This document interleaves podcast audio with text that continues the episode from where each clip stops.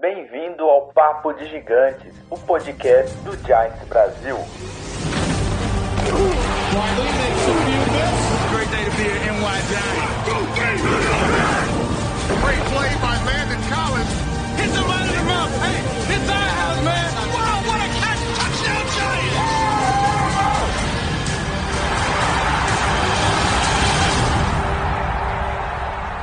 Fala galera, estamos aqui de volta, hein? Depois de uma semana sem sem estar aqui com vocês no Papo de Gigantes, aconteceu algumas coisas aí é, na agenda pessoal de cada um, a semana curta, jogo na quinta-feira, aí acabou ferrando a agenda de todo mundo. Mas hoje a gente vai falar sobre os três jogos, né? Panthers, Eagles e Falcons. A gente vai bater um papo aqui sobre tudo que aconteceu nesses dois jogos, o que a gente acha que vai acontecer no jogo contra os Falcons, falar um pouquinho da situação do Eli Manning, Odell, Bar Barclay, tudo isso aí que vocês querem saber. É... Antes da gente começar, lembrando aí vocês, quem quiser apoiar financeiramente o site, é só correr lá no giantsbrasil.com.br barra apoiar. Lá tem todos os detalhes de como vocês podem ajudar o site financeiramente. Qualquer ajuda é muito bem-vinda. E se você gosta do Papo de Gigantes, corre lá no giantsbrasil.com.br barra avaliar e deixa suas cinco estrelinhas no iTunes. Beleza? Então vamos nessa, vamos começar o papo que hoje tem bastante coisa para conversar. E aqui comigo para trocar uma ideia sobre todos esses assuntos que a gente comentou no começo aí. Tá o Leno e o Thiago. E aí, galera, tudo tranquilo? Boa noite, como vocês estão? Aqui é o Thiago.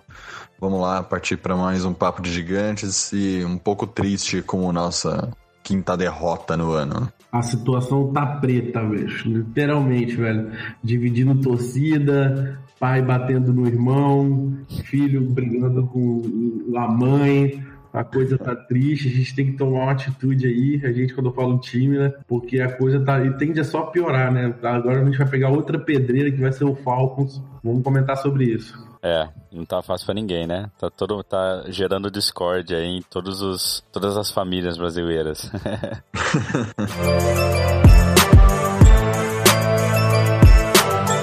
E já que a gente comentou aí, vamos, vamos começar lá da outra semana do jogo contra os Panthers. Aquele jogo triste que a gente perdeu no último segundo com aquele chute cagado de 63 jardas lá. É, vamos comentar um pouquinho sobre a partida. De modo geral, o que, que vocês acharam do time naquela partida? Vocês estavam com algum tipo de esperança? Já estavam é, conformados com a situação do time? Viram coisas boas? O que, que vocês querem comentar sobre aquele jogo? Ah, especificamente contra o Panthers, eu era um jogo que eu esperava uh, vitória.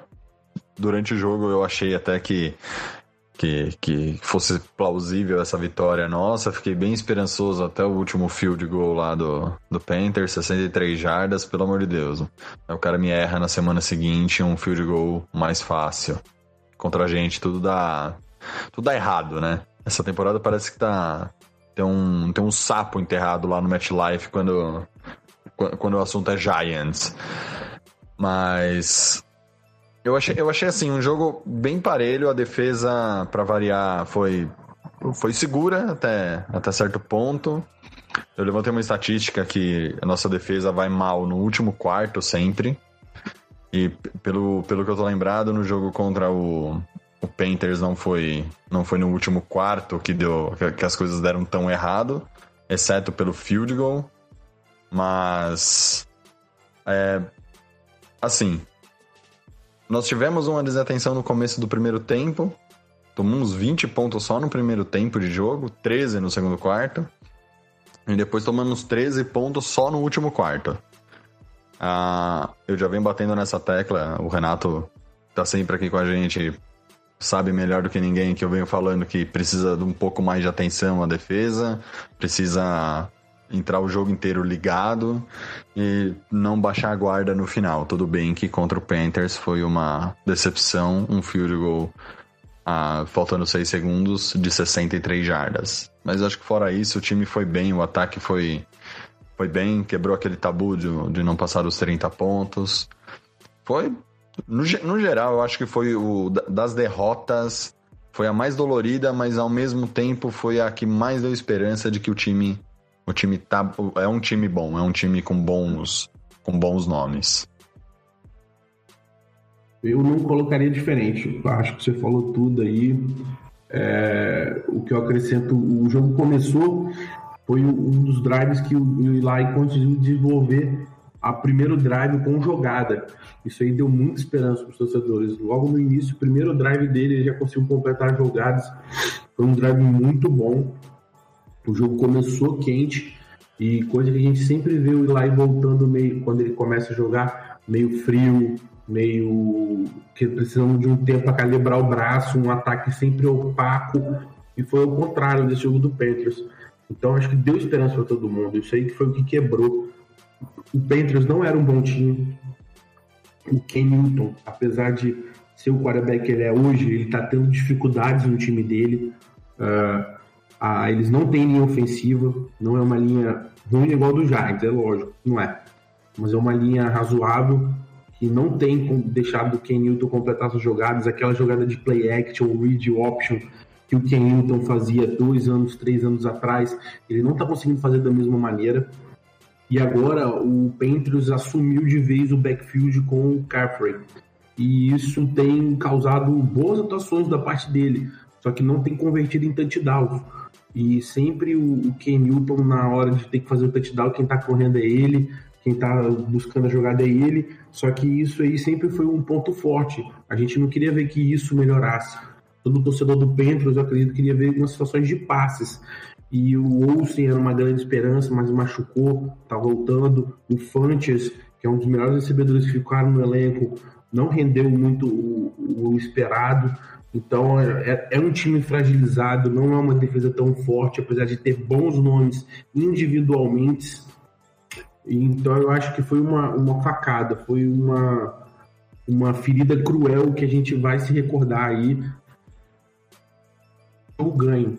Era um jogo que a gente poderia ganhar, o time começou bem, a defesa segurando e apesar dos erros bobos, o ataque produzindo, só que depois aí deu uma, uma reguida no intervalo, a gente não conseguiu segurar o ataque, é, o nosso ataque era punch, punch, punch, não conseguimos produzir as jogadas necessárias, aí é o, o filme que todo mundo já está vendo repetitivamente em todos os jogos. Depois do intervalo, o Giants volta, um Giants diferente, o Giants cansado. É, então, mas eu acho que esse fato de do time voltar cansado justamente por causa que o ataque não tá parando em campo, né? Aí acontece justamente o que o Thiago comentou, né? No, no último quarto a, a defesa está cansada, começa a tomar mais pontos, a cometer erros que normalmente não, não cometem. E o fato também da, da OL do, do Panthers ser, ser ruim, não tão ruim igual nós mas deles conseguirem fazer jogadas é justamente porque o quarterback deles tem a opção, né, de correr, porque o Cam Newton é muito bom correndo, ele faz bastante read option, play action também. Então eu acho que esse é um grande diferencial dele, do time, e infelizmente é uma das coisas que a gente sofre em parar, né? Porque parece que os nossos, nossos defensores nessas horas parece que não, não conseguem ler direito. Mas no meu ponto de vista, eu acho que foi uma partida igual vocês falaram. Uma partida que foi doída no final por causa do, do field goal de 63 jardas. Mas ao mesmo tempo foi uma derrota que deu um pouquinho de esperança. Porque a gente passou, né, do, da, da pontuação da casa dos 30. A gente viu uma boa atuação, é, querendo ou não, do Barkley, do Odell. Então, assim, foi uma derrota que deu um pontinho de esperança, mas ao mesmo tempo foi uma facada igual o Leno comentou, né? Mas foi uma partida que eu esperava mais do time. Eu não vi o que eu tava querendo, querendo ver, eu acho que a maioria não viu. E a gente viu erros bobos que a gente toda hora fala que vai consertar e acaba não consertando, né? Então, mas eu acho que a nossa derrota, querendo ou não, foi um pouquinho merecida, porque a gente não aproveitou as oportunidades que a gente teve durante a partida, né? Eu acho que tá faltando um pouco no time. Eu vi um pouco no jogo. Eu vi mais isso no jogo do Eagles, tá bom? Mas o que falta um pouco no time é vontade de ganhar. Não adianta o Odell ficar falando que ele quer ganhar porque ele é competitivo, dando chilique na sideline e tudo mais. Só que você não vê chamadas que correspondam com essa vontade. Eu tenho a impressão de que O Odell recebe muito, o Odell corre mais de 100 jardas no jogo, mas eu- a minha impressão, e é o que eu acabo vendo depois, é que o Odell recebe muita bola curta, faz muita corrida curta, já toma um tackle. Então, Você tá falando do Barkley, né? É, isso que eu ia falar. ambos. Eu estou falando de ambos. Porque a gente, a gente o, o Barkley continua aquela corrida ou pelo meio ou pela direita. Eu falei assim, a gente não explorou as corridas pelo lado esquerdo. A, a- o Odell fica recebendo bola antes da linha de scrimmage com marcação. O, o Shepard também. O, todo mundo ali na fogueira. Então eu acho que também a gente fala muito do, do- da linha e fala muito do, do Eli, mas eu acho que também tem um pouco do- dos coordenadores É, o- ofensivos. O, o Paulo Antunes até Que- comentou, né, que na, na visão dele, o, o grande inimigo do Giants não é nem o Eli, não é nem o Barkley, não é nem o Odell, não é nada. Que ele falou que o grande inimigo do Giants, na visão dele, é o plano de jogo, né? Exato. Porque pensa assim, se a gente. Vamos mantendo assim a linha do: olha, estou jogando contra o Panthers, eu vou arriscar um pouco mais. Tudo bem que era fora o jogo, mas se a gente arrisca um pouco mais, gente, perdemos por dois pontos. Dois não, né? Foi, foram dois pontos que a gente perdeu. Sim, foram dois. Então, assim, é, sabe, dava pra ter ganhado o jogo se tivesse arriscado um pouco mais. E, e outra coisa, né? uma- é, a gente não sabe usar o cronômetro. Porque um, um dos pontos da defesa também fica muito em campo é que eu tenho a impressão de que a gente tenta a jogada muito rápido. Então, você acaba ficando menos com a bola na mão quando tá no ataque por dois pontos. Um, porque você três, é, tenta três, é, de- ah, faz as três tentativas para decidir e já vai pro banco, e outra que não deixa o cronômetro correr quando precisa realmente correr. E eu não tô nem falando com o cronômetro girando, é só os 40 segundos da contagem. Se você deixa chegar até o- bem o final, é uma coisa lógica. Os- a sua defesa vai continuar mais tempo sentada no banco. né? Não dá para chamar a jogada com com- colocou a bola na- colocou a bola no gramado, chama a jogada e vamos tentar. Um pouco de desespero. Falta um pouco de calma, né, pro, pro time, para tudo. E, e aí eu acho que o jogo do Carolina fica claro isso. Poxa, perdemos de muito pouco. Não é que eh, não teve um time dominando o outro, foi um jogo aberto, franco, com mais de 30 pontos. Então, falta um pouco, acho que, de. De, de como fala, de ousadia para nossos Eu- coordenadores eu, eu até, eu até achei que o time ia ficar ousado quando o Odell deu aquele passe pro Barkley, né? Porra, que passe, hein? Cara, aquele lance foi sensacional, cara. Quando eu vi aquilo, eu achei, agora vai. Agora, agora ninguém segura. É, mas não foi o que aconteceu, né? Deu um, um puta ânimo, deu um baita de um hype, assim, pra todo mundo. Tipo, ah, agora, agora vai. Agora o bicho vai andar. Agora o Odell vai marcar um monte de TD, o Barkley também, o Eli Manning vai voltar no auge. Só que não, não foi o que aconteceu, né? Igual você Porque a gente teve falou, um. é, é, a gente tá faltando ous- ousadia. Só que assim, não adianta fazer uma vez por jogo. tem que, Exato, tem que exato. arriscar mais, né? A gente viu esse lance, foi super legal, todo mundo gostou. é, passou em vários lugares aí, pessoas de outros times também elogiando. Só que assim, é, é uma vez a cada quatro jogos que a gente faz isso. Então eu acho que essa ousadia tem que vir mais vezes, né? Com mais frequência durante os jogos, justamente para dar uma confundida uma, e uma alterada também no plano de jogo, né?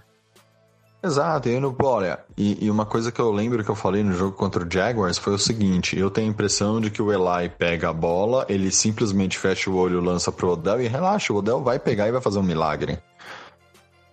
Aí eu não vejo isso em todos os jogos. Aí eu vi contra o Jaguars. Poxa, o Odell podia, podia ter feito mais coisa nos outros jogos. Poxa, não fez. Mesmo na nossa vitória contra o Texans, não. Não, não foi o Odell que, que decidiu, não foi o Odell que. Sabe? É, Então, é um cara que a gente pode ter mais. É, confiança, é, mais, mais, a gente pode buscar mais os jogos com as jogadas com ele durante os jogos e a gente não tenta ganhamos uma corrida, um, um- um ótimo corredor, o Barkley, que a gente fala mais pra frente, mas. E parece que só tem ele no time, porque todo passe vai pra ele, e quando o cara não vai receber pra correr, ele se posiciona como se fosse um wide receiver e recebe o passe do Eli. Não vem um passe do pro Odell, por exemplo, pro Shepard, pra um outro cara. Então tem, existem algumas coisas que eu acho que os nossos coordenadores ofensivos precisam estudar melhor, pensar melhor, porque não, não, não dá para baixar a cabeça e aceitar o, o, o jogo como tá acontecendo. Algumas vezes parece que a, a, chegada do Barclay parece que não diversificou o ataque, parece que deixou mais simples, né? Porque agora o, o Eli joga 80% das bolas por Barclay e 20% para as outras pessoas. Parece que é, assim, o... o que era o Odell uns dois anos atrás virou o Barkley agora, né? Eu acho Sim, que parece não... que. Eu acho que assim, parece não, não que tem eu... que, que ser assim. Eu acho que tem que diversificar, né? É, a gente tem o Odell, tem o Barkley, que são ótimos jogadores, mas, pô, a gente tem o Shepard, tem o Brett Ellison, que mostrou que, que dá pra, pra ser usado. É, tem, tem, o Ivan Ingram também. Então, assim, a gente tem que diversificar o quanto, o mais, é, diversificar o mais que a gente puder. Sim, o que, o que tem que ser levado em consideração, aí eu falo um pouco já é, do que aconteceu com o Eagles e o que aconteceu com a gente, é o arriscar, e eu até conversando com, com uns amigos assim que, que também acompanham o futebol americano, é, nós somos marcados dentro da nossa dentro dos primeiros cinco, das primeiras cinco das jardas com os safeties, e a gente não tenta uma jogada em profundidade. E aí você vê outras equipes da NFL fazendo essas jogadas em profundidade e dando super certo. Aproveitando que o quarterback agora uh, não pode ser encostado praticamente. Ninguém pode encostar no quarterback, né? O próximo. A próxima sanção da NFL vai ser assim: se você encostar no quarterback, você tem que pedir desculpa, senão é falta de 15 jardas. E a gente não tá sabendo aproveitar isso, porque o, todo mundo tá com mais tempo para pensar, todo mundo tem mais tempo para fazer uma jogada em profundidade, e eu tenho a impressão de que a gente tenta uma ou duas vezes no jogo. E, e não, não explora o fundo do campo, não explora as outras defici a deficiências dos adversários. Parece que a gente fica preso muito no, na nossa limitação.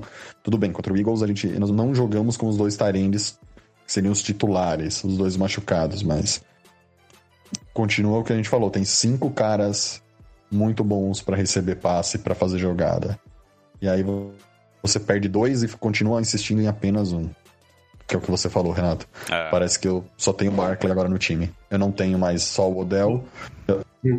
Fica nessa. Para esclarecer aqui, é, o... a questão do, do da a formação tática do Giants, eu estou bem com vocês aí. Inclusive, já falei que a gente tem que fazer um, um, um ponto, um podcast só sobre isso, para saber até onde vai o Sherman e até onde vai as decisões do Eli.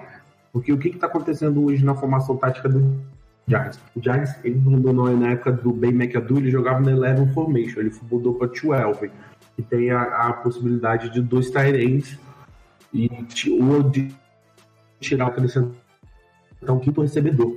E, e o Sherman trouxe a possibilidade de fazer esse chuveirinho. É, buscando o histórico do Sherman, a gente for lá no Minnesota Vikings, a gente vai ver que o, o, o quarterback de Denver agora, cara, esqueci o nome dele. Ele fazia muito isso, ele tinha essa opção. Só que ele fazia muito com o Latavius Murray e agora o Brenda, não o Breda, foi o que foi o running back que foi pro 49ers e agora machucou. E tá fora da temporada. E ele fazia muito chuveirinho lá.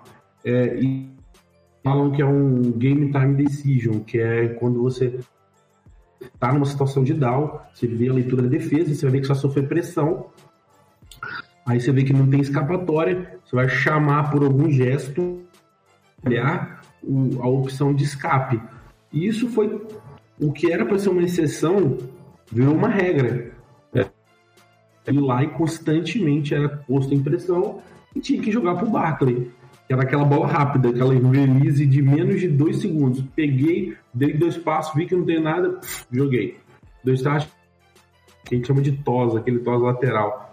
Tos lateral, tos lateral, tos lateral. Isso aí foi acabando com o ataque, foi minando a criatividade do ataque, foi tirando as bolas do Odell, foi tirando as bolas do Shepard, foi tirando as bolas do Ingram, depois o Ingram machucou, e a gente chegou nesse ponto que agora é, é realmente ficou o time ficou preso aí essa bola de escape.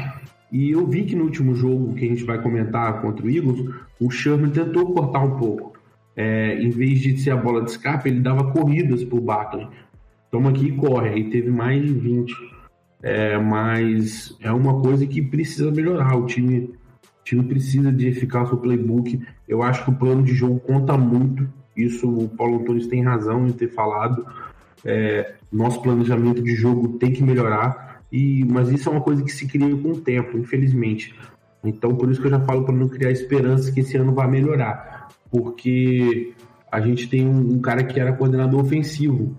Era uma responsabilidade a menos. Hoje ele é head coach, tem que cuidar do time inteiro. Então, o plano de jogo vai passar por ele, ele tem que montar, ele tem que estar tá lá. Então, eu creio que o Chama tem grande parcela no problema que está hoje. É, só que ele tem uma desculpa, ele chegou agora. Ele está trabalhando só um ano, ele está chamando jogadas erradas. Eu já vi escolha de jogadas, por exemplo, o Luiz que fica puto e o Lucas que é terceira para 11, 12 jardas. Ele vai numa formação shotgun, que é afastada do center, e vai no corre. Numa jogada que você já está piorando a corrida. Você poderia ter saído lá da linha de scrimmage, mas não, vai sair umas 10 jardas atrás. Aí ele já complica o incomplicável. Então, nossa, eu acho que tá uma verdadeira bagunça, literalmente. É, o Sherman tá tendo dificuldade para lidar com os problemas do time. Acho que o Sherman não aproveitou bem o que o Eli sabe fazer, tentou aproveitar o que ele não sabe fazer, e isso tem dado errado. Por exemplo, jogadas rápidas que podem ser é, para frente numa linha de que a gente fala linha para bandeira, quando o cara faz aquele corte de 45 ou 90 graus para dentro e quando deveria ter aproveitado as bolas curtas e rápidas, que é desde o do, do, coast off offense, quando o Ben McAdoo virou coordenador ofensivo. Eu acho que se tivesse feito isso, teria dado um resultado melhor.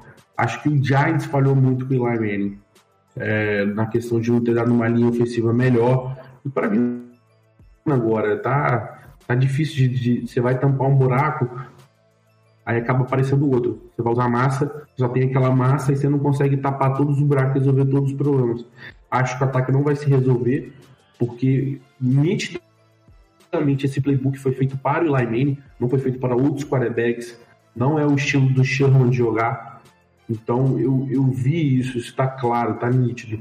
Então o Sherman vai ter que se decidir, ou ele vai continuar jogando na metodologia dele, ou ele vai tentar tirar um playbook melhor por Eli. Até agora não tem dado certo. E, e eu acho que jogador nenhum é maior do que a franquia. Então já imagino que a escolha seja ficar com o Sherman e, e tocar a vida sem Manning, por mais difícil que isso seja. Mas, Mas vai, não vai ser uma substituição fácil, vai ser uma coisa construída. É, não vai dar para ser esse ano, eu acho. Tá todo mundo esperando que o Giants coloque Manning no banco. Eu acho que isso não vai acontecer. Pera, por pera, mais pera, que seja o pior cenário. Pera, pera, Vou dar uma de John Kleber aqui. É, vamos falar disso daqui a pouco. Segura aí o assunto Eli Manning que a gente já, já comenta sobre isso. É, eu vou aproveitar a, a, deixa que você deu do Eagles aí, Heleno, antes de você começar a falar. É, vamos já meio que emendar aí no assunto do Eagles Vamos comentar um pouquinho sobre essa derrota que, meu, foi uma quinta-feira para esquecer, né? É, jogo, do, jogo de quinta-feira já é uma droga. Aí fica pior ainda quando seu time não consegue fazer um jogo decente, né? Parece que nem entrou em campo. É, vamos comentar um pouquinho sobre esse, esse jogo triste aí de quinta-feira. O que, que vocês querem comentar sobre aquele jogo? Quais foram os pontos Absurdo. ruins e os piores pontos? Porque pontos não, é, bons não teve, né? Não, bom, bom teve o Barclay. Bom que a gente chegou numa, numa. que eu cheguei numa conclusão. Nós somos um catado de 52 jogadores mais o Barclay. É, para fechar o roster. É, é, é que pra isso mim. meio que, que já, que, já, ficou claro desde o segundo jogo, né? Total. Mas assim, sobre, ah, sobre o Eagles, antes da gente comentar sobre a situação Eli Manning, que a gente vai trocar uma ideia e também sobre os Falcons, o que, que vocês gostariam de falar sobre o jogo? Sobre aquela quinta-feira que era para esquecer. Contra o Eagles, uma coisa que ficou clara é a gente não tem sorte. Porque da mesma forma que contra o Panthers teve um field goal de 63 jardas, contra os Eagles, o Eli vai lançar a primeira bola, ela desvia no, no, na mão do recebedor, que ele tromba com o defensor, e a bola cai na mão do. do, do, do corner, eu, não, eu não vi se foi o cornerback ou o safety do, do Eagles. A bola cai na mão do cara. A bola podia cair no pé do jogador, ela podia simplesmente ter passado direto, mas não.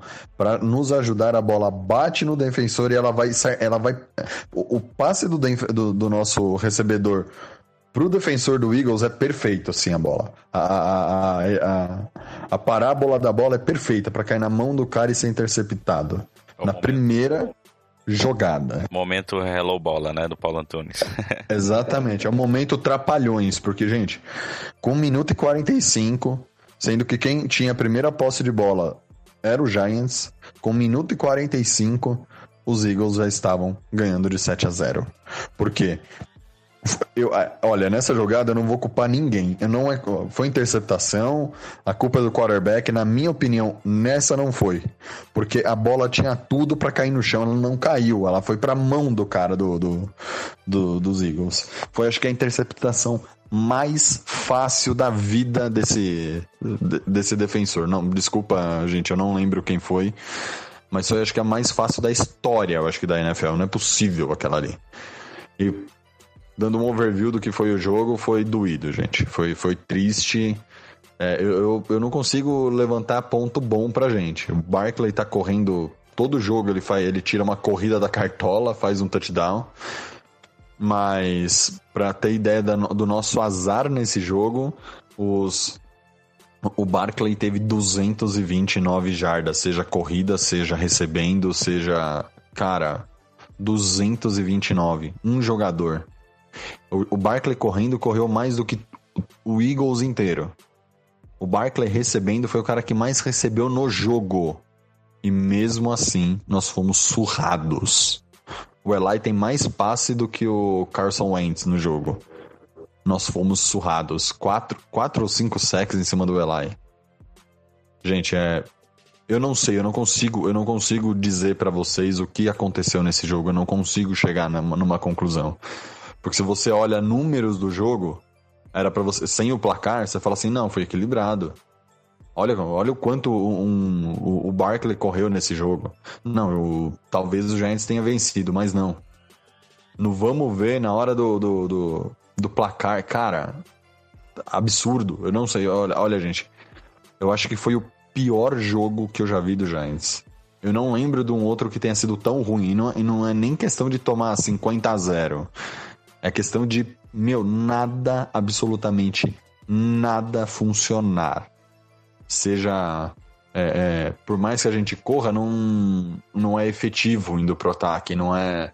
Volta à história que a gente falou agora, é o passe curto, mas é um, o, o Eli faz 25 passes de 5, 6 jardas cada um. Aí o Carson Wentz faz 10, de 20 jardas cada passe. É, a gente não consegue progredir, evoluir. E aí o Odell dando chilique no banco, o Barkley tentando resolver tudo sozinho. Cara, no jogo contra o Eagles ficou claro a zona que deve estar tá o, o, o, que deve estar os bastidores do New York Giants. Não é possível o que aconteceu contra o Eagles. O Eagles não assim, Desculpa, gente. O, o, o, Eagles não, nessa temporada não tá apresentando um futebol tão superior assim do Giants para arrebentar do jeito que foi. Nenhum jogo a gente, a gente foi atropelado desse jeito dos outros que nós tivemos. Olha, sério, eu tô até agora tentando. Eu assisti esse jogo acho que umas três vezes no, no na semana para tentar entender alguma coisa. Eu não consigo entender o que aconteceu de errado. Foi muito azar nesse jogo. Ah, é, cara, eu acho que foi simplesmente que o Eagles jogou muito melhor que a gente. É, o Eagles completou jogadas, apesar de ter um jogo terrestre dividido. O. Rapaz, eu tô ruim de nome. É o. Vou lembrar aqui, peraí. É, o Wendell Smallwood, é, Corey Clement, correram muito bem, foram acho que 93 jardas, os dois somados, algo assim. Aí o Eagles tem um, um, um grupo de recebedores que estava com a volta do Jeffrey, foi o Jeffrey, o Arvulô e o, e o Ertz, que é o tight deles. E agora eles trouxeram o Matthews, que tinha saído do time e voltou agora. Eles jogaram bem, distribuíram bem a bola, fizeram boas big plays, é, forçavam a nossa defesa a ficar esperto com o jogo defensivo o tempo todo, por causa do jogo corrido. E mesmo assim, não adiantou. O Ents tem um braço maravilhoso, ninguém tem dúvida disso. Ele explorou bastante o fundo do campo e conseguiu, com jogadas grandes, big plays. O segredo para desmontar o ataque do Giants é só pressionar o Eli Manning, isso aí tá claro. Não precisa fazer uma reunião de plano de jogo. Pelo WhatsApp, os caras decidem, ó. é, é, é, o famoso, o famoso treino que poderia ser por e-mail, né? vou, vou descer a pressão o tempo todo e foi o que eles fizeram. Fizeram muito bem, diga-se de passagem, e conseguiram pressionar o tempo todo. O Jalen Mills, cara, ele não ficava mais de 10, 20 jardas longe do, do, do front seven dele, quando ele deveria ter ficado lá atrás, na secundária. O Jordan Hicks, a mesma coisa. Então foi um jogo completamente dominado. Deixaram o Bennett e o Cox fazerem o que quiserem lá na linha. Foi assim um verdadeiro massacre. Entrava reserva, substituía alguém, entrou aquele Destined Vaiou, não nem falar o nome do cara. O cara entrou, jogou pouquíssimos snaps e meteu um sec na gente. Ele tava aberta a porteira. Então acho que o Eagles foi superior, tem que reconhecer a vitória aí. Nosso time só fez um touchdown, foi o touchdown do Barkley, que ele resolveu sozinho, né, velho? Fez mágica. E o resto aí foi só dois field goals, um no primeiro tempo, um no outro no segundo. Nosso time jogou mal, foi completamente dominado pelo Eagles. O Eagles foi melhor, mereceu a vitória. É, mais uma vez ficou claro o caos que está nosso ataque é, de modo composto. Aí é o que eu falei, não sei até onde vai o. Não sei nem se fala o nome dele assim, é Chulua, nosso jogador ofensivo, Chula. Chula. É Chula, né? O Chula, eu, eu não sei qual é a função dele, eu sei que, tipo, ele já tem um histórico negativo. Mas ele é um cara que apresentava um trabalho bom até então. Mas ele já teve problemas em outros times, como acho que a Tennessee Titans. E, e a gente precisava de um coordenador ofensivo que eu acho que o cara mais criativo, principalmente para a situação do Eli Manning. Não, ele não conseguiu atender isso. Então eu não sei aonde o Chula e o Sherman estão fazendo esse trabalho. Então a gente tem que trabalhar isso aí. Eu acho que a, a, o grande problema que pode assim minimizar os erros seria começando nesse plano de jogo e numa formações mais agradáveis e mais confortáveis para Eli Manning. E aí talvez melhore o desempenho dele. Acho que a, a mudança começa daí. Não estou falando que é o problema sozinho, que é, a gente vai chegar lá. O problema também está no time, no composto do time, nos jogadores. Mas eu creio que a gente tem que começar a trabalhar essa, essa coreografia dos dois aí. Os dois chegaram agora, ok, tem essa desculpa, mas tá ruim, tá ruim. Não tá produtivo, não tá criativo, tá fácil de ler, tá parecendo que não mudou nada do ano passado. É isso. Não é um pouco de falta de experiência desses, dessas, desses novos dois é, profissionais no Giants? O Schumer como head coach e o Shula como offensive coordinator. Porque, se eu não me engano, no primeiro podcast da, que a gente fez depois do início da temporada, até comentei com o Renato. O Schumer, ele tem experiência como head coach só nos Browns, acho que em 2011. Depois ele sempre foi coordenador de alguma coisa. Seja quarterback ou seja coordenador ofensivo. E o Shula chegou junto com o Schumer.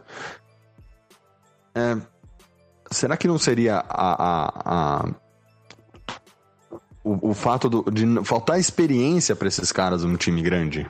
Num time com essa, com essa pressão que é o New York Giants? Acho que entra nessa pergunta, porque o jogo contra o Eagles foi. Ficou claro isso daí. Teve até um, um lance que eu tive, que eu, que eu tirei uma foto, mandei pra, acho que pra, pra. Compartilhei no nosso grupo aqui e falei, gente, não é possível que todos os nossos recebedores estejam na linha de scrimmage para receber um passe. Aí você começa a contar, tem nove jogadores entre o. contando o Eli, né? Entre o quarterback e a linha de scrimmage, você tem nove jogadores. De 11 possíveis em campo. Sendo que cinco não podem receber bola. Então acho que falta um pouco de malícia para esses caras. Falta um pouco de, de, de entendimento do que tá acontecendo, porque eu defendo o seguinte: a, a linha ofensiva é fraca, sim. O Eli não tá tendo tempo, sim. Talvez o Eli esteja em uma fase, talvez. Mas, cara, é impossível para cinco caras segurarem pelo menos sete do adversário quase todas as jogadas. Quase todas. Porque o adversário, você, você pegou num ponto, Lennon, que é certeiro. O adversário não precisa marcar em profundidade.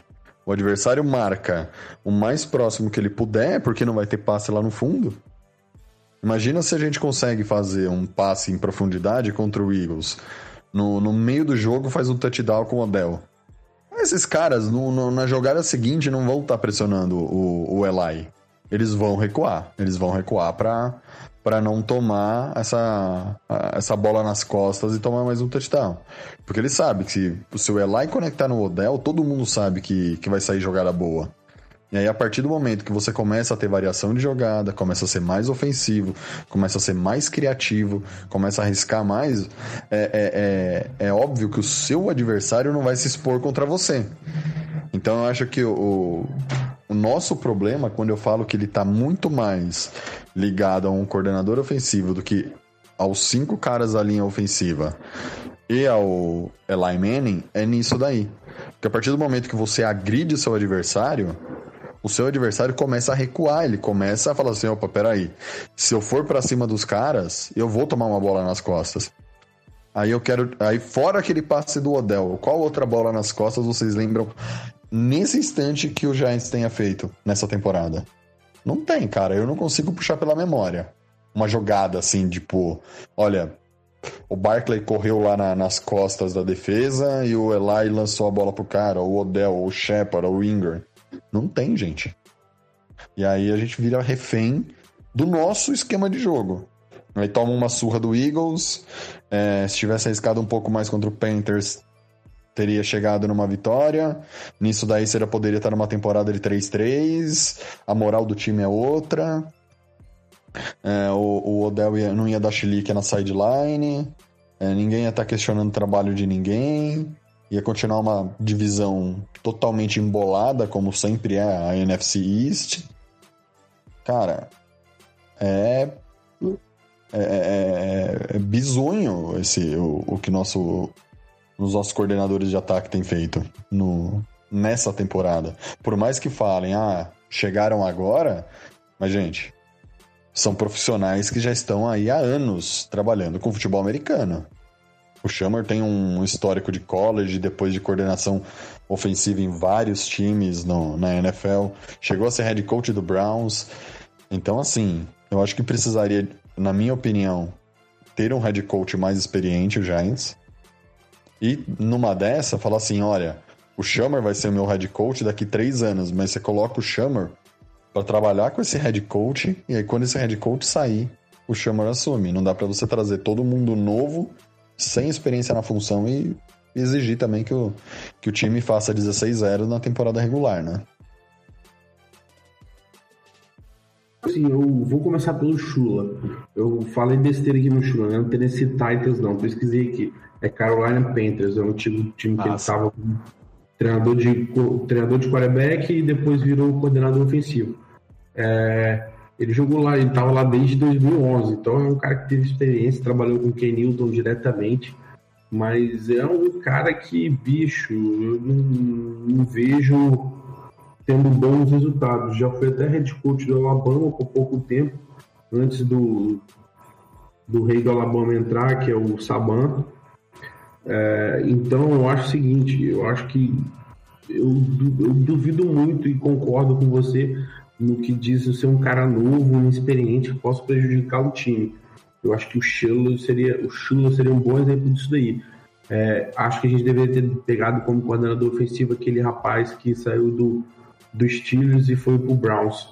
ele seria a melhor pedida como coordenador ofensivo pra gente. É um cara que tem experiência, um cara que tem mais de 20 anos de liga e com certeza iria acrescentar muito ao nosso playbook.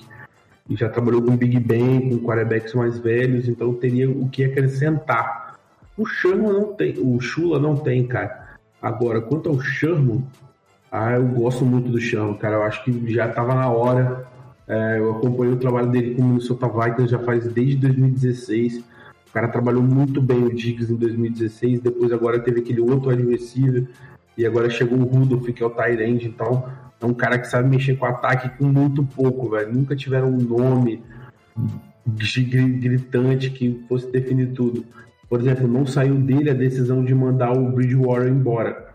E ele trabalhou com o que ele tinha, que ele gostava muito do Bridgewater. Ele só virou coordenador ofensivo interino em 2016. Então, eu acho, eu acho que falta experiência para ele, isso é óbvio. Mas eu acho que é um cara que está na hora de ser experimentado como head coach na NFL. E criatividade ele tem, experiência ele já tem, está na NFL há muito tempo. E isso aí vai ser tempo para ele, né? Mas realmente acho que no coordenador ofensivo também, se é novo, a gente errou um pouco a mão.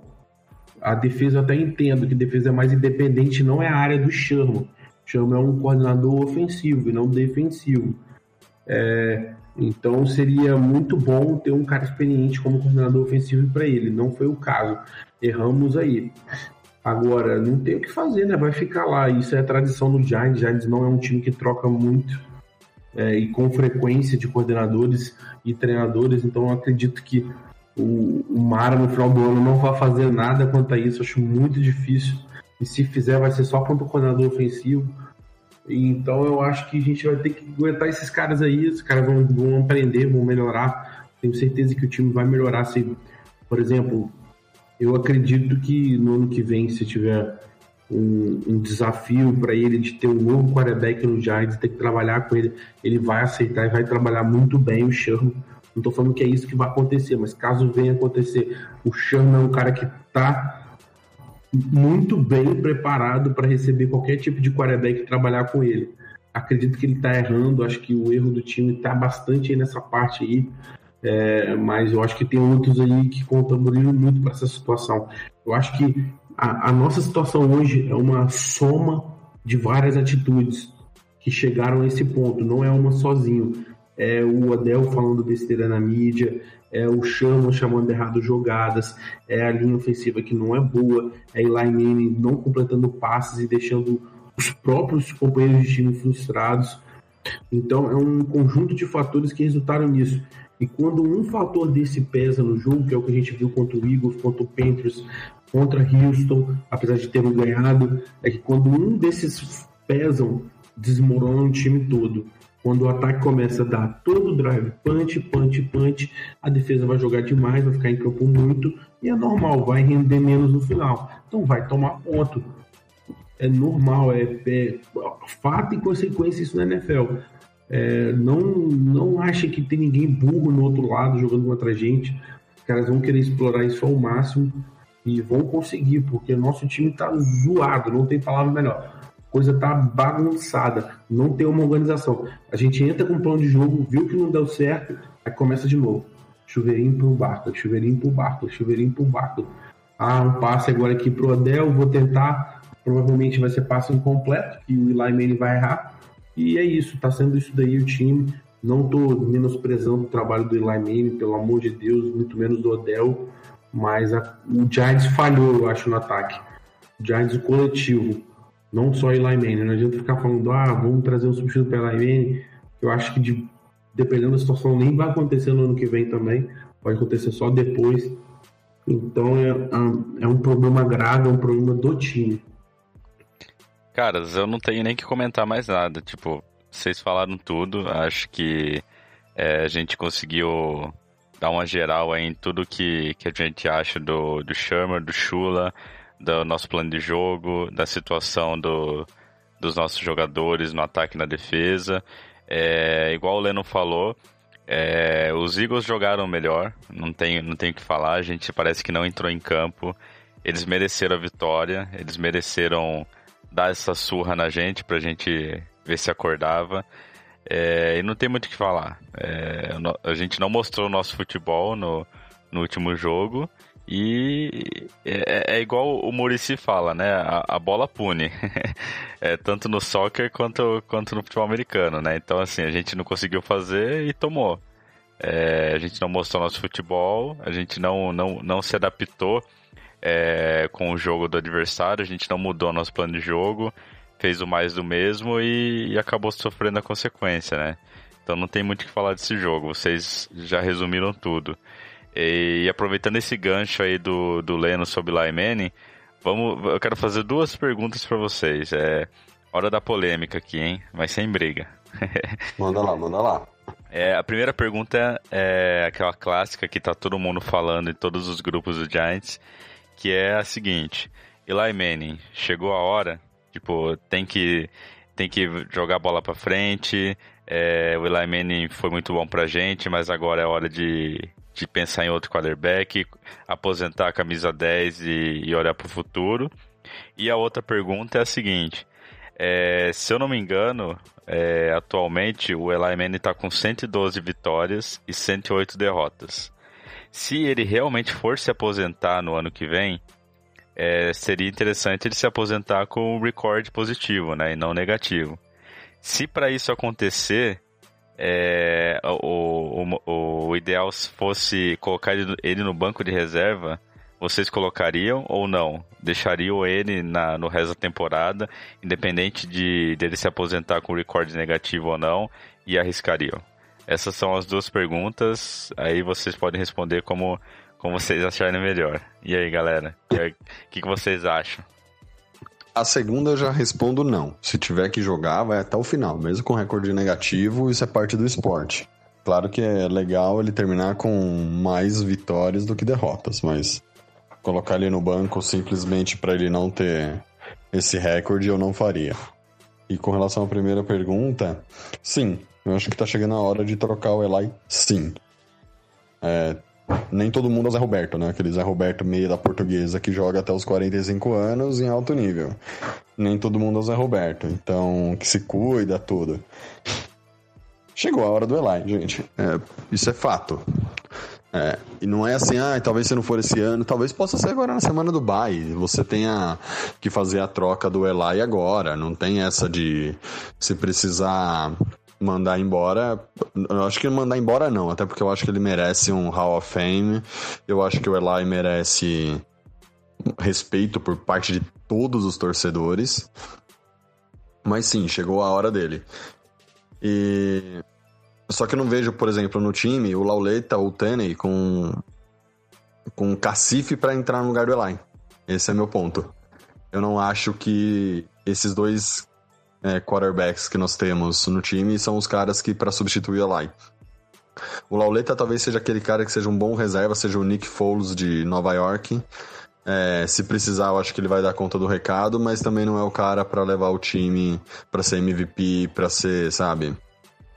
O Foles foi MVP do Super Bowl por uma série de, de fatores. Ele realmente jogou muito naquela temporada. Eu não acho que, por exemplo, o Lauleta vá vai conseguir performar num, nesse nível. Mas também não vai ser, eu acho que um cara que comprometa. Na, na pré-temporada, eu, eu, ele, ele foi. O, pouco que ele entrou em campo, eu achei que ele foi bem. Ponto. Não foi nada, nada espetacular. Mas tem que já pensar no substituto.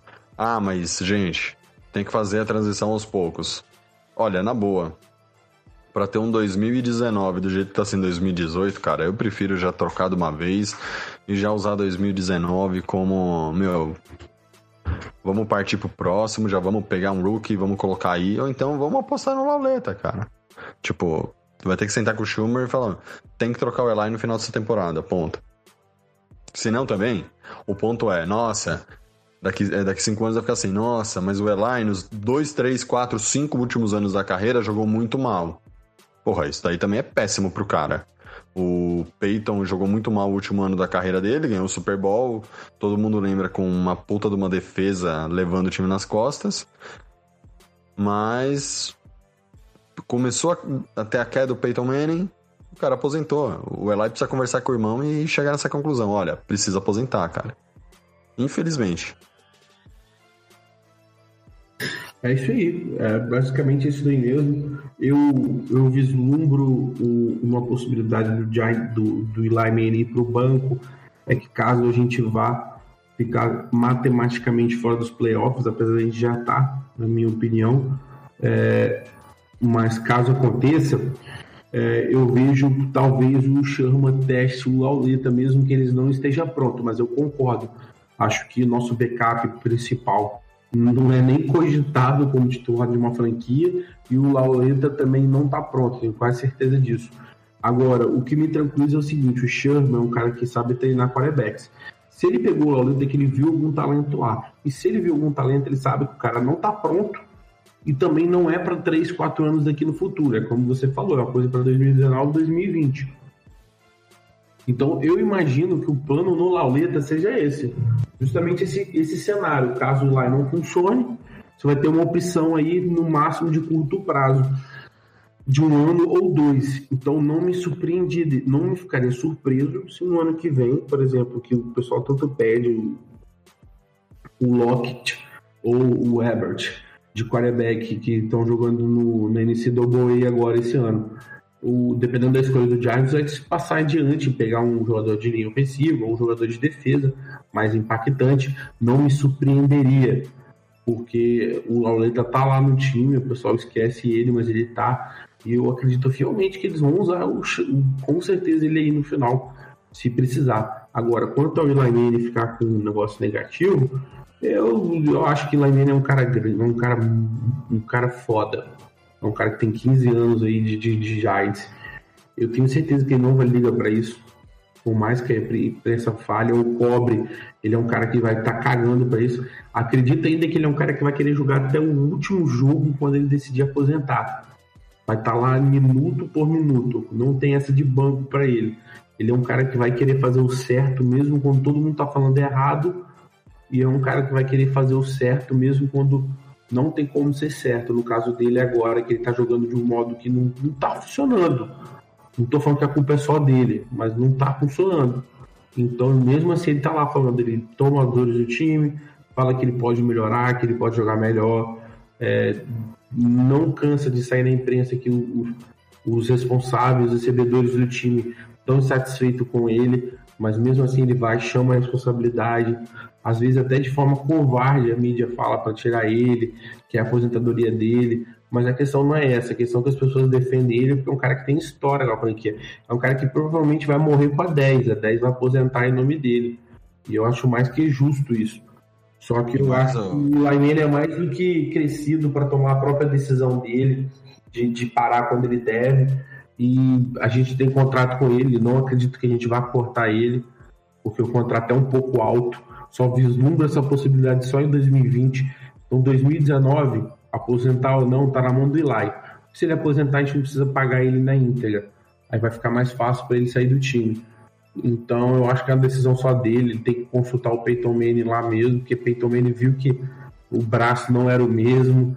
A leitura podia continuar, mas o braço não foi o mesmo. A defesa do Denver literalmente carregou o Peyton Manning naquele ano. Não tem quem negue isso. Bateu quase todos os recordes defensivos da liga. Foi uma defesa que não só impedia os pontos de acontecerem, mas é uma defesa que fazia ponto. Foi a defesa com mais pick six, que é quando faz o touchdown da NFL nos últimos, acho que foi 47 anos. Desde o futebol antigo, né? Era um jogo de defesa. Então eu acho que depende tudo do Manning aí 2019, mas eu acho que o Chama tem planos pro Lolita sim e acredito que seja para 2019, 2020 no máximo. Se a gente não achar um quarterback no draft, é como o Thiago falou, essa mudança vai acontecer hoje. É, quando eu falo hoje, não agora, substituir o cara tirar do banco, mas é o mais rápido possível já começar a ver possíveis candidatos do draft, possíveis free agents do ano que vem, Caso a gente não vá, a gente vai ter que contratar alguém, pelo menos para ficar no banco, alguém que possa assumir. Que o nosso nem isso tem condição hoje. Mas eu creio que seja esse o caminho aí. Sim, aproveitando o gancho que você falou do Eli, meu, para mim a imagem que eu tenho do Eli, o cara que veste a camisa, quando ele foi substituído ano passado e ele chorando, ele deu a entrevista falando que ele ia pro banco, que ele respeitava a, o treinador, blá, blá, blá, blá, blá, o Isca Sachê, mas, meu, aquela imagem para mim, cara, é o cara que, por mim, ele podia. Se ele quiser jogar até os 60, ele joga, fica lá jogando. Ele merece esse respeito. Mas nem todo mundo. É, nem todo mundo não, né? Mas as pessoas não conseguem né, performar por tanto tempo em alto nível conforme o tempo vai passando, conforme vão ficando mais velhos. Desculpa aí, Renato, ter te cortado. Não, não. É, isso que você comentou, nossa, esse, esse vídeo aí foi triste, hein? Acho que todo mundo que, que tava acompanhando Pô, ficou com um puta peso no coração quando o Eli Manning deu aquela entrevista com lágrima no, nos olhos, falando que respeitava a decisão, que ele tava lá pelo time, que não sei o que. Meu, foi, foi complicado. Foi, foi bem triste. E eu acho mesmo. que é, E eu acho que é em cima disso que a galera defende tanto o Eli ficar, entendeu? Sim, Porque é, por sabe respeito, que ele pode entregar e o respeito é... que o cara tem pelo clube. Sim, sim. É, mas assim, e... só pra eu comentar assim por cima, eu fiz essa pergunta que eu fiz para vocês sobre o record negativo ou positivo lá no nosso é, Instagram. E 48% disseram que colocaria ele no banco e 52% que não colocaria ele no banco, que deixaria ele jogar até a última partida. Então, assim, mesmo entre os nossos seguidores está bem, é, tá bem equilibrado aí a, as opiniões. É, a maioria dos lugares que eu leio de, de especialistas, de sites é, gringos, rádios e tudo mais, falam que defendem, assim, a maioria defendem que o Lemine tem que ser substituído, que chegou a hora, que tem que aposentar e tudo mais. E como eu já falei também, é, tanto no site quanto no nosso grupo e até no podcast, eu acho que o Eli Manning é, chegou o momento dele, que chegou a hora da gente pensar no futuro, da gente pensar em é, qual, quem será o nosso próximo quarterback aí da franquia. Só que ao mesmo tempo, eu não acho que tem que ser uma coisa imediata. Eu não acho que tem que chegar depois da bye week e colocar um lauleta da vida em campo. Eu acho que assim, a gente tem que terminar, tem que terminar a, a temporada com o Eli, independente do, do record negativo ou positivo, já, já respondendo a pergunta, e deixar ele decidir.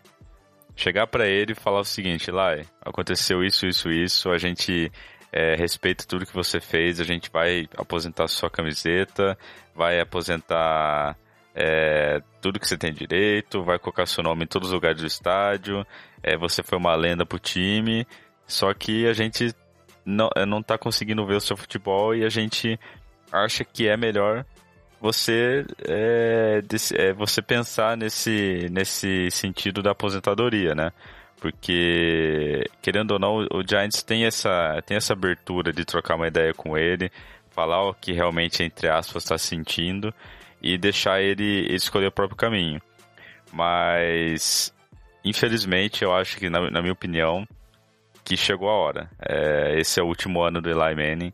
Eu acho que deveria sim ser trocado no ano que vem e ele continuar como mentor do, do novo quarterback, independente de ser o Herbert, de ser o Lauleta, de ser o Tunney, é, seja lá quem for. Ele ficar como mentor, ensinar o cara durante um ano, deixar o cara entrar em campo, praticar, sofrer, perder, é, errar, consertar, mas do mesmo jeito que eu acredito que essa seria a melhor escolha, eu tenho certeza que o Giants vai deixar na mão do Eli Manning decidir isso. Igual foi na época do Tom Coughlin, né? É deixar o cara decidir quando quer sair. De um lado, eu acho isso muito muito ético, muito respeitoso da parte da franquia, mas também ao mesmo tempo eu acho que é um pouquinho é um pouquinho ruim também pro, pro próprio Eli Manning, pro desempenho da franquia igual o Leno falou, né? Nenhum jogador é maior que a franquia. Mas às vezes o Giants acaba cometendo esse erro. Não sei se posso dizer que é um erro isso, mas eu acho que tem que pensar no futuro. E é bem isso que vocês falaram, né? Agora não tem muito o que fazer. Agora é, é jogar, tentar consertar os erros e pensar no que a gente pode fazer daqui para frente com os nomes que a gente tem, com os nomes que, tá, que estão no draft e colocar, tentar colocar o melhor time possível na mão do Eli e tentar mudar a situação, né? E a gente só vai conseguir fazer, fazer isso arriscando, trocando plano de jogo, se adaptando, é, tentando novos, novas estratégias e, e ver o que acontece, né? Sim, tem mais. É. Por mais que a gente fale sobre classes de quarterback, sobre quem vem, quem vai, é, como draftar, não draftar, vamos usar um, um, um, caso dos nossos rivais, né? Um jogador que eu acho que. Eu acho que ele se deu bem na NFL, que é o Tom Brady. Um pouco assim, né? Que foi um cara draftado muito mal na, numa, num ano que ninguém falava que era uma classe boa de quarterback. Ah, esse ano nós draftamos o Lauleta, que não foi muito bem, é, numa excelente classe de quarterbacks, mas ele não aparecia nem na. Foi uma surpresa para todo mundo. Mas aí entra naquilo que o Lennon falou. Se o Shammer pegou o cara, alguma coisa ele tem. Vai que o próprio Lauleta, o nosso franchise quarterback, para os próximos 10, 15 anos. Nunca se sabe. Vai, vai precisar, o cara vai precisar de tempo para jogar. E aí eu vou discordar um pouco do, do, do que foi falado, assim. Se precisar voltar do Dubai com Lauleta, já volta. Mas é, aí, vai, aí vai virar briga. Aí vai ter discussão até 2245 se tinha que tirar o Eli Manning ou não. Porque se coloca o Lauleta, a pressão nesse cara vai ser absurda se colocar o Lauleta esse ano. É, eu, eu então, acho que acho... colocar o Lauleta depois da bye week não vai ser benéfico pro time. Não vai ser benéfico nem pra pro ele. Eli Manning, nem pro Lauleta. Então acho que assim, é... esse ano tem que manter o Eli Manning, independente da, da, dos resultados, independente de, de chegar só derrota, independente dele ter jogos bons, jogos ruins, independente dele se aposentar ou não ano que vem. Eu acho que esse ano é o ano de Eli Manning. Deixa ele sim. jogar até o final e ver o que acontece. E ano que vem, aí sim, ano que vem, coisa nova. Começa o ano, se for o caso, começa o ano com o Lauleta, o Eli Manning de mentor durante uma temporada do lado dele, ver o, o menino crescer, errar, acertar. E se for para ser o franchise, a gente vai, vai perceber. Se for para draftar outro, a gente drafta. Então, eu acho que esse ano, Eli Manning é, Lamene hoje, amanhã e para sempre. e, Exato, é vida que segue. E, e ano Porque que vem, gente... temporada que vem, vida que segue. Porque a gente também tem que parar e pensar no seguinte. É...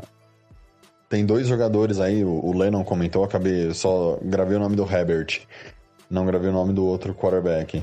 Por mais que os times draftem esses jogadores e o Giants não drafte os caras agora, mas talvez o Lauleta jogue 19 não desempenhe, chega em 2020 fala, e a gente fala assim, olha, não existe um quarterback bom no, no draft desse ano que vale a pena, alguém que vale a pena investir. Cara, uma hora a NFL vai estar tá cheio de quarterback. Sobrando, por exemplo, hoje o Bridgewater é reserva. E não é um cara que eu acho que não desempenharia um bom papel como titular nas franquias hoje. Eu não, não, não acho que o Bridgewater fosse. É, eu acho que ele seria titular no lugar do Blake Bortles, por exemplo, minha opinião. Mas talvez daqui dois, três anos, o, o, nosso, a nossa preocupação não seja nem draftar o quarterback, e sim achar um que esteja disponível e trocá-lo. Porque eu acho que daqui dois, três anos vai ter muita gente disponível. Muita gente para para pegar que vai estar tá na que vai tá na reserva de algum time e vai querer jogar, vai ter algum é, em algum lugar dessa liga vai ter um outro Jimmy Garoppolo. Um cara que vai ser trocado e vai dar super bem no time. Então, também essa, essa troca, essa, essa ânsia por ter um quarterback, um franchise, como nós tivemos nos últimos anos, acho que dá pra gente dar uma diminuída, uma baixada de, no, nesse ritmo, nesse desespero e talvez usar o próximo draft é para melhorar a linha ofensiva. E aí você coloca o Lauleta, mantém o Eli, entendeu? Melhorar a defesa. É. Cara, são, assim, são capítulos não... do, do próximo livro. Exatamente. Porque eu acho que a gente tá tão na emoção do falar do. É, é, é o time é, linha ofensiva lixo contra o time Eli lixo. Então, assim, fica essa discussão. Um quer que o Eli saia agora, o outro quer que troque toda a linha ofensiva. Então fica nessa discussão. Talvez não seja nem esse o problema, né? Talvez o problema seja o, a, os, sejam os coordenadores, como a minha, a minha linha de defesa. Então, talvez pro ano que vem seja acabar, como você disse, Renato, acaba o ano com o Eli. Senta, é o Lauleta, beleza. Então não vamos atrás de quarterback, vamos reforçar o resto do time. E aí, começar a montar o time com o draft. Sete posições no final a gente vai. vai a gente tem para escolher sete posições, não, né? Perdão. Sete jogadores nós teremos para escolher.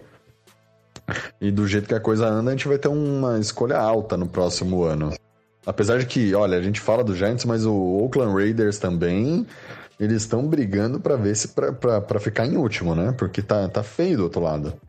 Então não vai ser uma tarefa simples pro Giants também ficar em último esse ano para ter a primeira escolha do draft do ano que vem. Mas a, a, o, o que tem, o que precisa ser é, parar é sair um pouco, da, deixar a poeira baixar, sair um pouco dessa pilha de é, precisamos de um quarterback nesse draft para talvez apostar realmente no Lauleta, assim como o, o, o, os Patriots fizeram com o Tom Brady há 18 anos atrás e olha o que eles estão colhendo nos últimos 18 anos, um terço dos títulos são praticamente é do, do, do Patriots.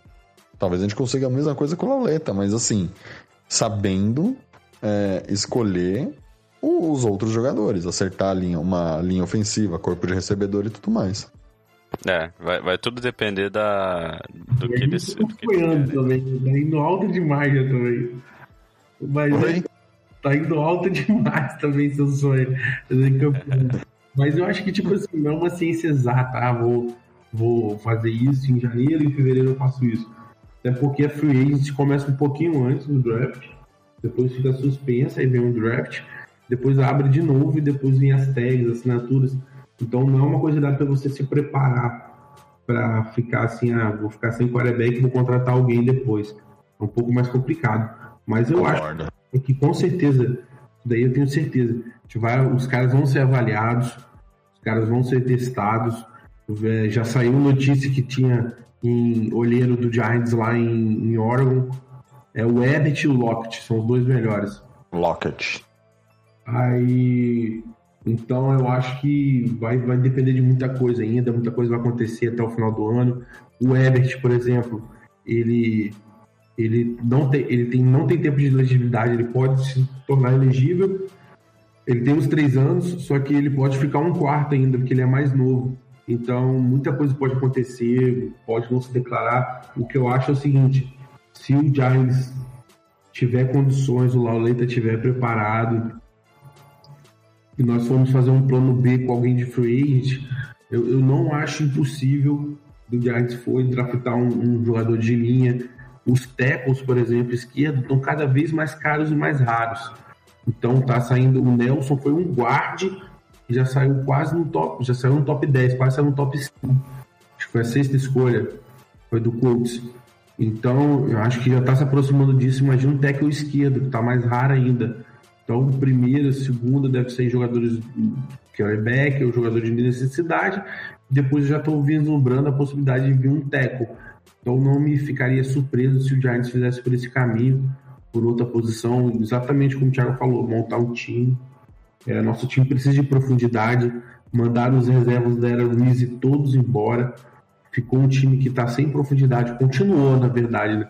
Já era um time sem profundidade então, é, e outra coisa, é, eu, que me irrita muito, é, as pessoas ficam falando, ah, tem que trocar, tem que trocar, esse imediatismo, mas querendo ou não, o Gentleman e o Chan não chegaram a nenhum ano cara, de trabalho, então tem que ter calma, o trabalho dos caras vai acontecer é com o tempo, não é da noite pro dia, então eu tenho certeza que se eles resolveram ficar com o Eli Manning, é porque eles também possibilitaram de não ficar com o Eli Manning. Então, com certeza, o cenário que não der certo para o Lamine já foi, já foi pesado, já foi medido, e eles sabem que pode ter sido acontecido e com certeza vão correr atrás para consertar no futuro próximo. Me preocupa a questão do futuro com essa, esse mau costume que o Gentleman tem de trazer os caras do, do Panthers, ex-Panthers. O Shula é um exemplo, por exemplo. É um cara que é um cara que veio do Panthers, tem outros jogadores assim na mesma posição. O Stewart tá na IR lá, é um cara que tem que ser mandado embora, velho. O cara não tem espaço. o nossos reservas já, o Penkins vai voltar ano que vem, já vão dar conta do recado. Então é um tipo de pessoas que não tem que ficar aqui, tem que rever essa situação do Chula, também acho. E, bicho, é esperar, velho. É, vamos terminar a temporada primeiro. Depois que terminar a temporada, acho que vai, começar a pensar em ver draft. A gente vai saber nossa escolha exatamente. É, vamos saber em que pé a gente está, quanto vale a nossa escolha. E se a gente tiver a primeira escolha de um cara que me oferece três escolhas de primeiro round nos três próximos anos, é trocar, velho, para montar um time, velho. Vamos ficar sem a escolha do quarterback? Vamos ficar, mas a gente vai montar um time. Vamos reforçar os vários setores que a gente precisa. Vamos ter duas escolhas nos próximos três anos de primeiro round. Então é uma coisa que faz a diferença. É uma coisa que não dá para ser calculada agora. Então o povo tem que ter paciência, os torcedores do Giants agora. É, paciência que eu digo não em relação ao time. O time tem que reclamar mesmo, tá todo mundo puto, eu entendo. Mas digo em relação ao futuro do time. Não adianta agora ficar chorando o leite derramado, não adianta agora ficar vendo o jogo do Rosen ou do Darnold. Já foi escolhido o Barkley, isso já é bola passada. O Giants vai caminhar com o Barkley agora, o Barkley faz parte disso. O Adel e o Barkley não estou preocupado, tenho certeza que o substituto do Eli Manning vai pegar uma era boa dos dois, porque os dois são muito novos. E digo outra coisa, para finalizar, para defender o Eli Manning aqui num ponto. É, os torcedores estão putos pela ausência de um quarterback exatamente porque o Eli Manning deixou eles mal acostumados.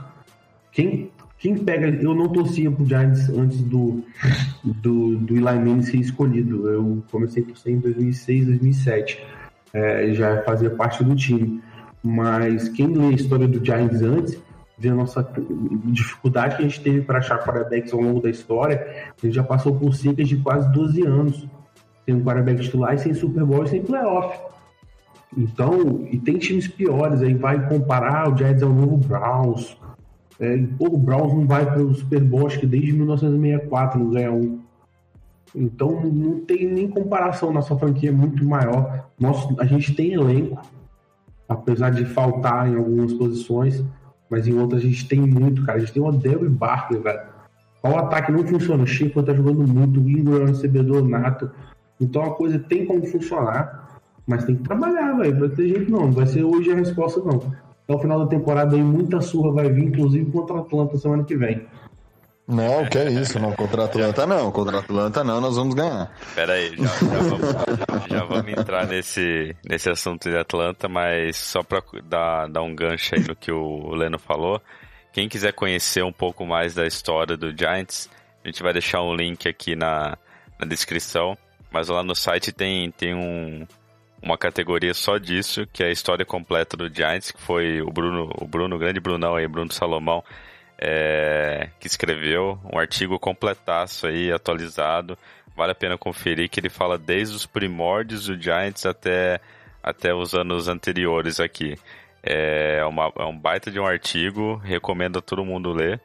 É, faz muito sucesso entre, entre os torcedores e não é à toa, né? Que é um artigo muito massa mesmo para ler. E já aproveitando aí o gancho que o, que o Leno comentou sobre Atlanta, o que, que vocês esperam do jogo aí contra o Atlanta né, nessa rodada? Vai vir mais uma surra ou a gente tem chance de conseguir uma vitória? Eu acho que esse jogo a gente tem chance de conseguir uma vitória sim. É, Atlanta, gente, tá 2-4 e foi um jogo bem parelho a rodada passada contra o Buccaneers. Então não é que a gente vai pegar um time muito assim superior ao nosso. A gente vai pegar um time que tá, tá, também tá dando tudo errado para eles né, na, na temporada. Mas eu espero um jogo parelho. Eu acho que um jogo como foi contra o Texans. Que muita gente não colocou fé no, no Giants e no final a gente conseguiu levar. Tudo bem que vai ser fora de casa o jogo. Mas eu acho que é, é um jogo, sim, que vai ser bem disputado, mas dá pra gente ganhar. Rapaz, é um time que tá jogando. Eles, eles não estão com a defesa. Pra quem não conhece o Atlanta Falcons, ele tá sofrendo muito com lesões da defesa. É um time que tem jogadores de defesas é, essenciais e caras excepcionais é o Dion Jones, que é o running back, que foi para IR recentemente, e o outro é o Keanu Neal, safety. eles eram a alma do time na defesa. Eram praticamente 50% tranquilo. Tem certo que tem o Duke Riley, tem outros homens bons como o Richards, mas os dois eram assim essenciais. O Beasley, que já foi muito bom saqueador, ele tá devendo, não tá com as mesmas atuações. Então o time tá sofrendo muito na defesa, tá tomando muito pó. Mas muito ponto, eu não tô pegando leve, eu tô falando de 43 a 37 no Falcons, por exemplo. É, contra o Bengals foi 37 a 36, eles perderam por um ponto. Contra o Buccaneers foi 34 a 29, foi o jogo de ontem. O Wilson acabou de voltar contra os Steelers, foi 41 a 17.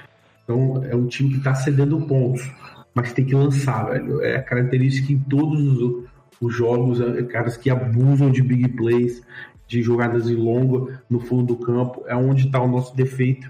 Então por isso que eu acredito que o Falcons vai passar o serrote na gente vai passar feio, velho. Eu tô achando que vai ser uma goleada aí de um, um Eagles, porque, pô, eles estão com o ataque ofensivo deles é muito bom, velho. É, se bem que o Kelvin o Ridley, que é o, foi o receiver draftado, ele machucou no último jogo contra. Então ele é dúvida pro próximo. Durante a semana a gente vai saber se ele joga ou não.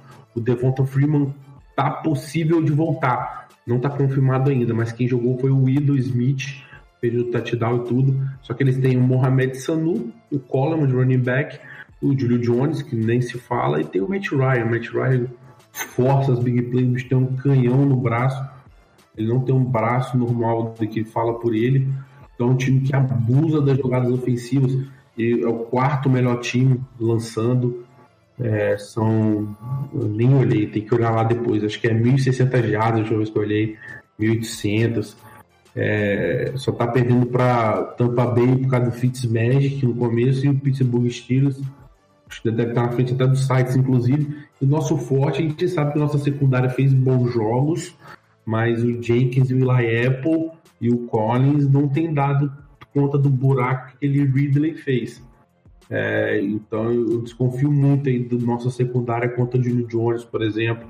Vamos ver, vai depender muito do Janory Jenkins, de atuação individual dele, para dar um shutdown aí nele, mas eu acho difícil. Eu acho que a gente tem condições de ganhar, claro, que é um time que tem defeitos, a gente também pode explorar o jogo corrido nosso contra eles, vai passar, vai passar com gosto eles não têm um jogo forte contra o defensivo, é, contra a corrida, mas eu acho que nossos defeitos são maiores e o Matt Ryan vai explorar isso aí com força. É, assim, é, potencial para parar o Julio Jones a gente tem, porque a gente conseguiu parar o Michael Thomas, né, e o Drew Brees também. Só que se a gente jogar como a gente jogou contra o Eagles, jogar no, na partida contra os Falcons, a gente vai tomar uma surra. Mas uma surra tão bem dada que a gente vai perder o rumo.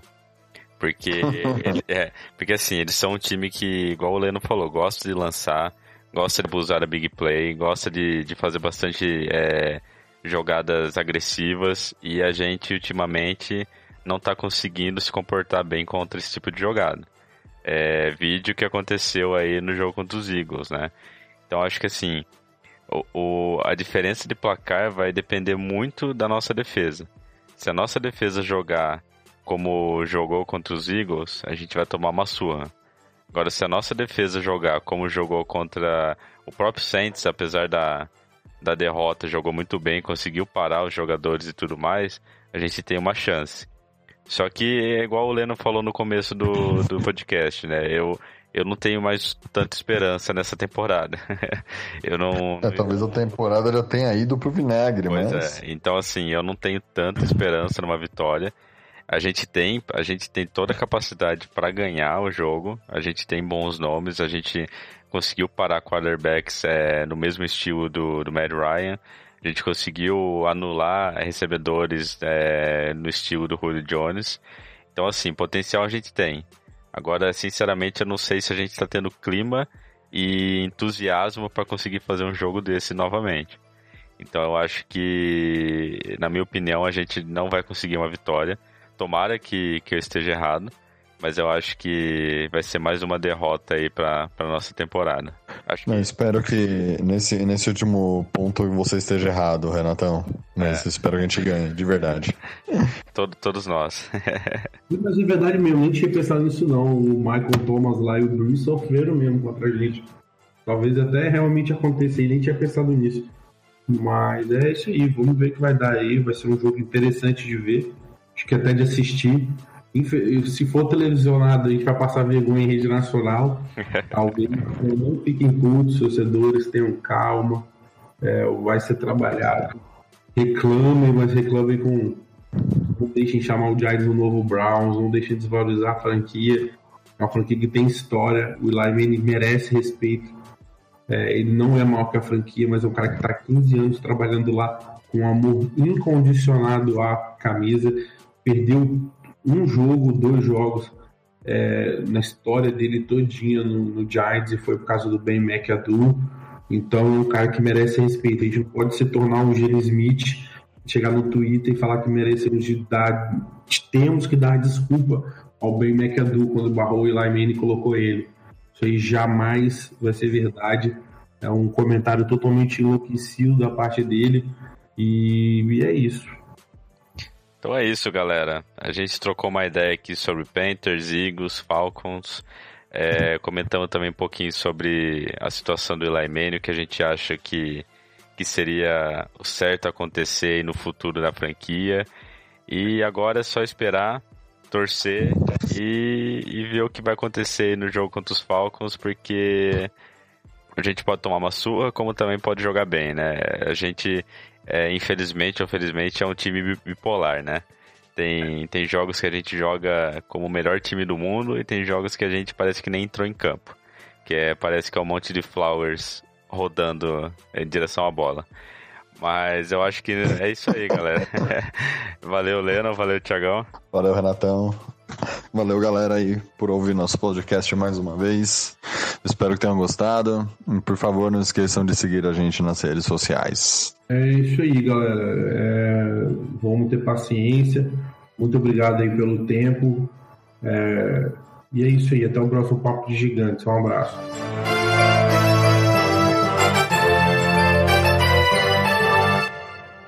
Então é isso, galera. Esse foi o Papo de Gigantes de hoje. Se você gostou do episódio, se você gosta do podcast, corre lá no giantsbrasil.com.br barra avaliar e deixa a sua avaliação lá pra gente no iTunes, beleza? A sua avaliação, a sua opinião, a sua crítica, a sua sugestão é muito importante pra gente e ajuda muito o podcast. Então, não esquece de correr lá no iTunes e deixar seu comentário e suas cinco estrelinhas. e se você gosta do site pra caramba e quer colaborar com a gente financeiramente, é só acessar o giantsbrasil.com.br barra apoiar fazer a sua contribuição, ser um apoiador do site, concorrer a prêmios, sorteios, ter benefícios exclusivos, participar do podcast e muito mais. Então, até a próxima, galera. Valeu!